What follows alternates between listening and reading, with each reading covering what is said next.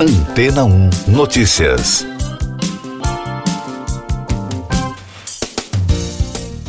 Bom dia. Especialistas em mudanças climáticas alertaram que o mundo está queimando etapas em direção a um futuro sombrio, no qual o impacto da mudança climática será mais grave do que se temia até agora, razão pela qual também terá que acelerar a transformação energética. Esta é a conclusão de um estudo realizado nos últimos nove anos. O estudo, que ocupa 10 mil páginas, foi desenvolvido pelos membros do painel intergovernamental sobre mudanças climáticas da Organização das Nações Unidas. Os pesquisadores divulgaram um resumo das pesquisas e uma breve pauta de recomendações que representam um guia de sobrevivência nas palavras do secretário-geral Antônio Guterres. Ele declarou à agência France Press que este relatório é uma mensagem de esperança. O economista coreano e presidente do Comitê de Especialistas da ONU, Owen Sun Lee, afirmou, aspas, temos o conhecimento, a tecnologia, as ferramentas, os recursos financeiros para superar os problemas climáticos que identificamos, mas no momento o que falta é a vontade política. Fecha aspas. O sexto relatório de síntese desde a criação do IPCC é um resumo detalhado de todo o conhecimento sobre o aquecimento do planeta. O informe é o primeiro publicado desde a assinatura do histórico Acordo de Paris em 2015, que estabeleceu como principal meta para quase 200 países limitar o aumento da temperatura média do planeta a 2 graus Celsius e, de modo ideal, a 1,5 graus Celsius. Segundo Guterres, os países ricos devem antecipar suas metas de neutralidade do carbono o mais próximo possível de 2040, em vez de 2050. Em uma mensagem de vídeo divulgada na segunda-feira, afirmou que acelerar o objetivo é imprescindível para desativar a bomba climática.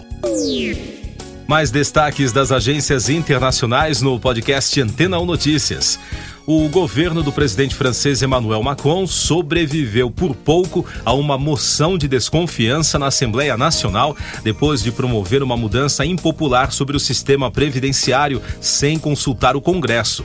Segundo a Reuters, a votação foi mais apertada do que o esperado. 278 deputados votaram a favor do movimento tripartidário de desconfiança, apenas nove votos a mais dos necessários para que ela fosse bem sucedida. O presidente da Rússia, Vladimir Putin, elogiou na segunda-feira a posição equilibrada de seu colega chinês Xi Jinping sobre a Ucrânia. Putin assegurou que examina com respeito o plano de paz de Pequim no início da visita de três dias do presidente chinês a Moscou. Os Estados Unidos acusaram a China e a Rússia de encorajarem a Coreia do Norte a lançar mísseis ao impedirem uma resposta unida do Conselho de Segurança da ONU sobre o caso. De acordo com a embaixadora americana na Organização das Nações Unidas, Linda Thomas Greenfield, os países não se comprometeram com uma diplomacia de boa-fé em relação à ameaça da Coreia do Norte, que segue ignorando as ofertas de diálogo. O primeiro-ministro palestino Mohammad Tayed denunciou na segunda-feira as declarações que classificou de incendiárias e racistas feitas pelo ministro das Finanças de Israel, Bezalel Smotrich, que negou a existência dos palestinos. Na abertura do Conselho de Ministros Palestinos, Tayed afirmou que as declarações do israelense de que não há povo palestino e que isso é uma invenção dos últimos 100 anos é uma prova irrefutável do racismo da ideologia extremista sionista do atual governo de Israel. Funcionários municipais ergueram barricadas em torno do tribunal em Manhattan, conforme a cidade de Nova York se prepara para uma possível acusação formal contra Donald Trump em um caso que envolve um suposto pagamento de silenciamento a uma estrela pornô durante a campanha presidencial em 2016. A acusação pode se tornar o primeiro processo criminal contra um ex-presidente dos Estados Unidos, que já pediu aos seguidores nas redes sociais a protestarem contra o que seria sua prisão iminente. Eu sou João Carlos Santana e você está ouvindo o podcast Antena 1 Notícias, agora com os destaques das rádios pelo mundo, começando com informações da CBC Radio de Toronto. A emissora destacou o trabalho do artista canadense John Smith, responsável pela arte digital e as animações projetadas durante algumas músicas executadas ao vivo pela estrela pop Taylor Swift em sua turnê de 52 datas que teve início nos Estados Unidos.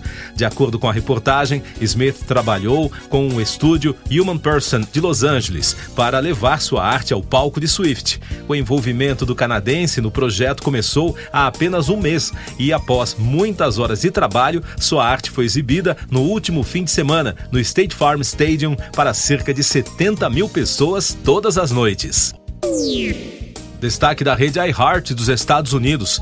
A atriz e cantora norte-americana Amanda Bynes foi hospitalizada em uma clínica psiquiátrica depois de supostamente perambular nua pelas ruas do centro de Los Angeles no fim de semana. De acordo com o TMZ, a estrela de X The Man foi encontrada vagando sozinha pelas ruas na manhã de domingo. Uma pessoa que viu a cena ligou para o serviço de emergência. Fontes disseram à agência que ela não parecia estar ferida. Da Absolute Radio de Londres. Duran Duran está se reunindo com seu ex-guitarrista Andy Taylor para as gravações de um novo álbum de estúdio. Em novembro, Andy revelou que foi diagnosticado com um câncer de próstata metastático em estágio 4 há mais de quatro anos.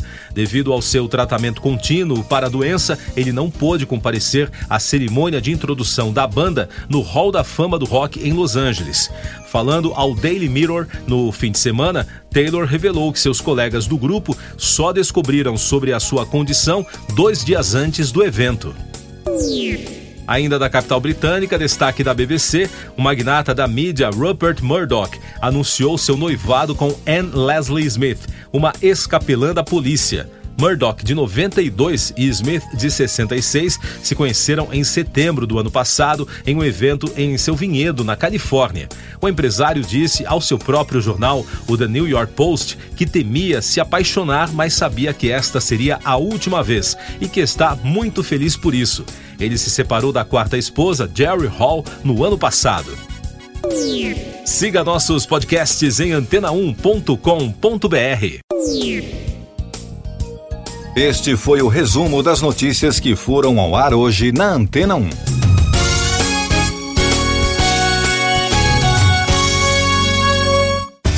Depois de tanto conteúdo legal, que tal se hidratar com água rocha branca? O consumo regular de água durante o dia traz benefícios para a saúde, como, por exemplo, manter a pele bonita e hidratada. Rocha Branca, da fonte direto para a sua casa. Depois de tanto conteúdo legal, que tal se hidratar com água rocha branca?